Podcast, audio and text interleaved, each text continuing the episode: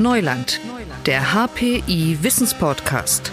Von der Macht der künstlichen Intelligenz über die Blockchain bis zur Hetze in den sozialen Medien.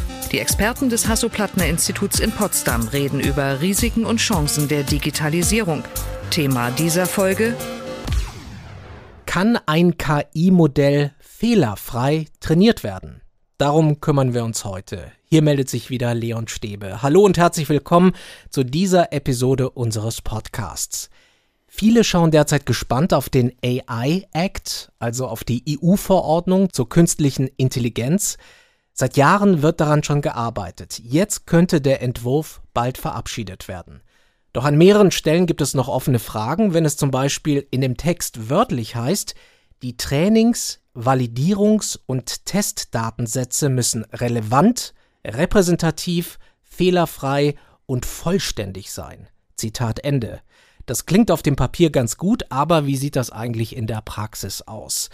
Darüber spreche ich heute mit Professor Felix Naumann, Leiter des Fachgebiets Informationssysteme am Hasso-Plattner-Institut. Schönen guten Tag, Herr Professor Naumann. Hallo, Herr Stäbe. Und an diesem Thema forscht auch Dr. Hazar Hamouche. Sie ist Postdoc-Researcher am Fachgebiet und bald Juniorprofessorin in Amsterdam. Schönen guten Tag, Frau Dr. Hamouche. Hallo, hallo. Herr Naumann, das klingt ja nach einer perfekten Welt. Also können KI-Daten relevant, repräsentativ, fehlerfrei und vollständig sein und am besten alles gleichzeitig.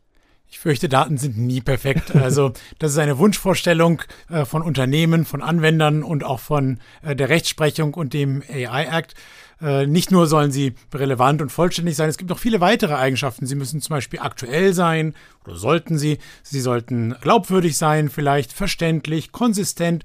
Also Datenqualität äh, kann man in vielen verschiedenen Dimensionen messen. Man muss aber auch dazu sagen, dass der neue Entwurf des AI Acts schon ein wenig relativiert und sagt möglichst vollständig und angemessen bereinigt und so weiter. Das heißt, äh, der Gesetzgeber hat hier erkannt, dass diese perfekte Welt natürlich nicht existieren kann. Das heißt, wir haben hier schon ein riesiges Problem, Herr Naumann. Also, weil das ideale Ziel zwar wünschenswert wäre, aber im Moment vielleicht auch nicht so klar ist, wie wir dieses Ziel erreichen. Das ist schon richtig. Man muss dazu sagen, dass dieser AI-Act sehr, sehr viel auf diese Hochrisikoanwendungen abzielt. Aber Unternehmen haben ja nicht immer nur das Problem, sich an das Gesetz zu halten, sondern auch das Problem, wirklich gute KI-Modelle zu entwickeln. Wir wollen ja selber, dass das alles immer gut funktioniert. Das heißt also, ähm, äh, Unternehmen sind oft und Organisationen allgemein sind oft darum bemüht, gute KI-Modelle zu erzeugen. Und dazu gehören eben auch gute Daten. Das heißt, da gibt es durchaus, ich sage mal, eine gewisse eigene Motivation, hier gute Modelle zu erzeugen mit sehr, sehr guten Trainingsdaten. Sie forschen an diesem Thema, Frau Hamusch, am Thema der Datenqualität. Und Sie haben sich ja auch konkret angeschaut, welche Folgen es hat, wenn ein KI-Modell nicht mit fehlerfreien, repräsentativen Daten trainiert wird. Was haben Sie sich da genau angeschaut? Ich habe untersucht, wie sich die Verwendung von Datenqualität auf die Leistung verschiedener Machine Learning-Algorithmen auswirkt.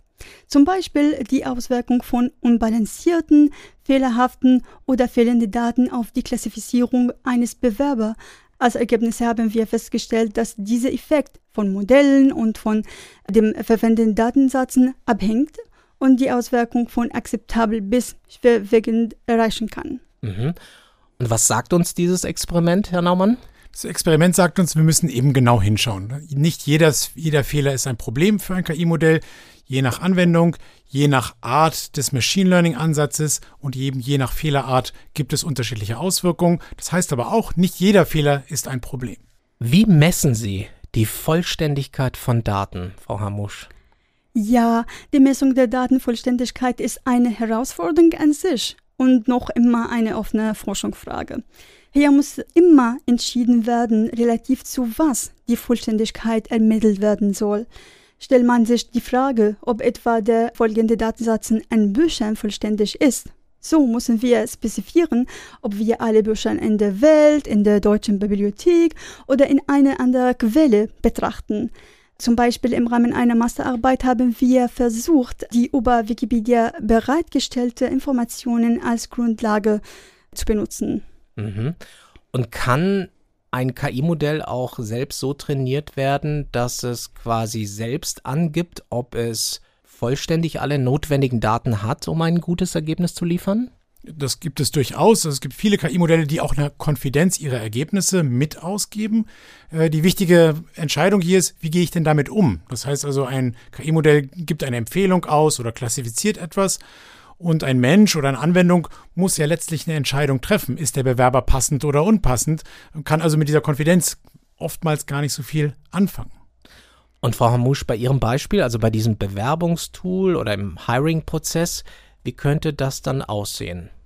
Ja, eine Möglichkeit besteht darin, die Trainingsdaten vor ihrer Verwendung zu bereinigen.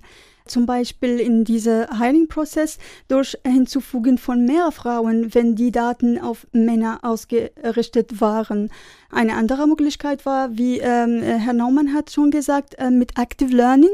Beim Active Learning muss ein Mensch die Ausgabe des Modells validieren. Aha. Und das klingt ja eigentlich logisch, Herr Naumann, also dass wir Datensätze mit Active Learning besser machen. Es klingt aber auch ein bisschen aufwendiger. Daten bereinigen ist aufwendig. Daten sind das neue Öl, wie man ja manchmal sagt. Und äh, man muss eben viel Fleiß und manchmal auch Geld hineinstecken, um gute Daten zu erzeugen. Manchmal gibt es gute historische Daten. Ich kann ja die Verkäufe der letzten Jahre heranziehen und damit ein Modell trainieren. Aber oft passen die eben nicht zum neuen Anwendungsfall, zur neuen Entscheidungssituation. Um bei dem Beispiel der Einstellung einer Person zu bleiben, äh, suche ich vielleicht jemanden für ein neues Jobprofil und dann kann ich eben nicht ein System hernehmen, das mir bei der Auswahl hilft, wenn ich diese Art Job noch nicht vergeben habe. Frau Musch, wie, wie schwierig ist es, um tatsächlich dann die Datenqualität zu verbessern? Wie geht man da am besten vor? Um ehrlich zu sein, ist es schwieriger, als man denkt.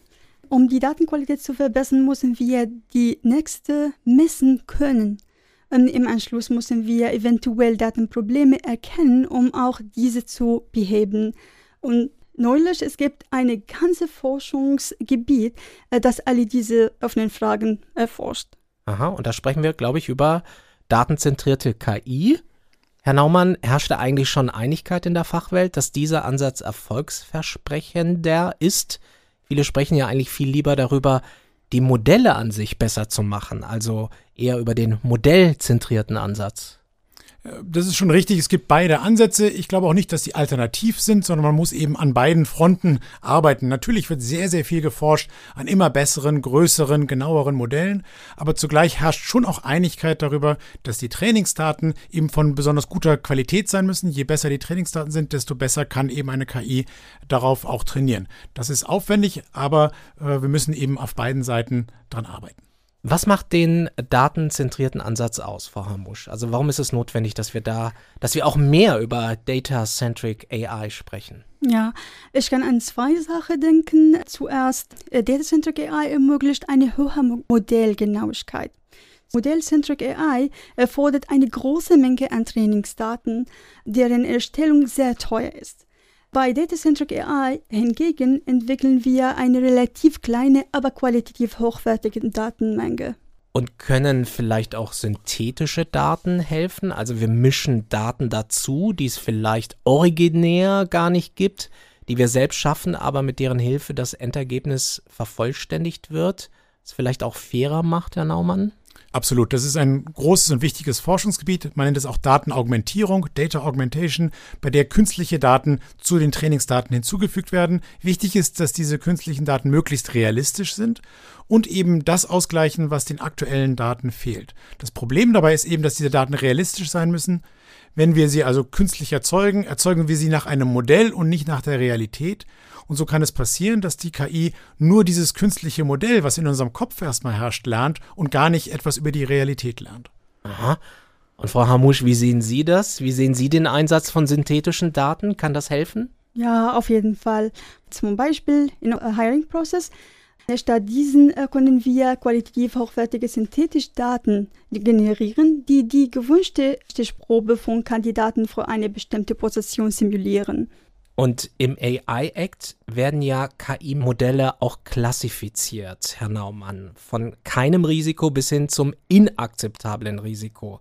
Kann man das so einfach machen? Eigentlich hat ja, ja jedes Modell ein gewisses Risiko. Jedes Modell hat ein Risiko, falsche Entscheidungen zu treffen. Es kommt auf die Anwendung an. Also die Anwendung kann eine Hochrisiko oder sogar eine inakzeptable Anwendung sein, wie beispielsweise Social Scoring wird als inakzeptabel ausgewiesen. Hochrisikoanwendungen sind solche, die eben die Person betreffen, die Gesundheit, das Wohlergehen, das Einkommen, also alle, alle Entscheidungen, die Person betreffen und natürlich noch weitere, die die Sicherheit betreffen.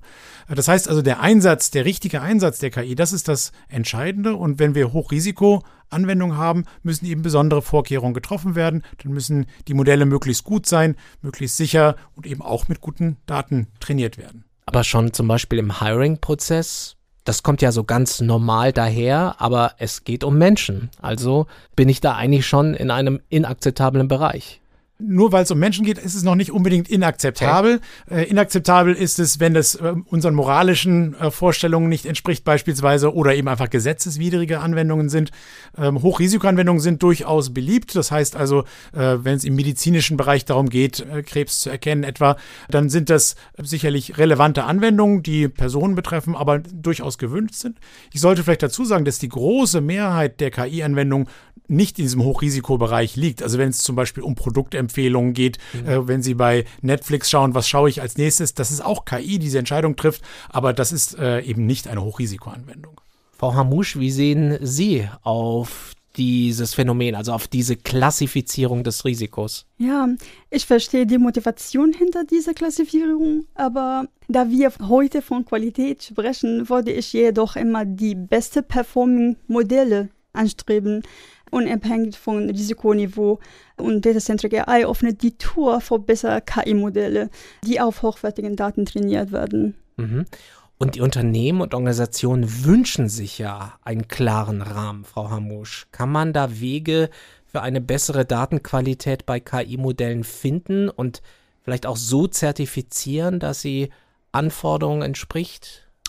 Wir sind derzeit Teil des KitKar-Projekts, das von WDE geleitet und von BEMAS finanziert wird. Ziel des Projekts ist es, ein solche Framework zu entwickeln. Es gibt einen ersten Entwurf, aber Sie können mir glauben, es ist eine echte Herausforderung. Es ist eine Herausforderung. Das GitKar-Projekt hat gezeigt, dass es durchaus auch besondere Herausforderungen gibt. Wenn der AI Act jetzt so kommt, Herr Naumann, werden viele Unternehmen und Organisationen wahrscheinlich, könnte ich mir vorstellen, auch erstmal ratlos sein. Naja, wie ich eben schon sagte, viele Unternehmen werden feststellen, dass sie eben keine Hochrisikoanwendungen betreiben und insofern vielleicht nicht ratlos sein. Trotzdem liegt es in deren Interesse, natürlich ihre KI möglichst gut zu halten, wie wir auch schon am Anfang äh, gesagt haben. Also das ist der eine Punkt. Eine viel interessantere Frage, die auch zurzeit viel diskutiert wird, ist, wer trägt denn eigentlich die Verantwortung für den Erfolg der KI? Gerade wenn wir über diese vortrainierten, zum Beispiel Large Language Models sprechen, die von großen Unternehmen erzeugt werden und dann aber für viele verschiedene Anwendungen genutzt werden. Wer muss denn hier eigentlich zeigen, dass diese Modelle äh, sicher sind und sicher gebraucht werden? Das heißt, also da stehen alle vor einer großen Herausforderung, sowohl die großen Unternehmen, die diese Large Language Models zur Verfügung stellen, aber eben auch die Unternehmen, die diese nutzen für ihre eigenen Anwendungen. Es ist eine faszinierende Debatte, weil es im Kern um die Zukunft geht, wie wir KI einsetzen und vor allem auf welcher Datengrundlage die KI eingesetzt wird.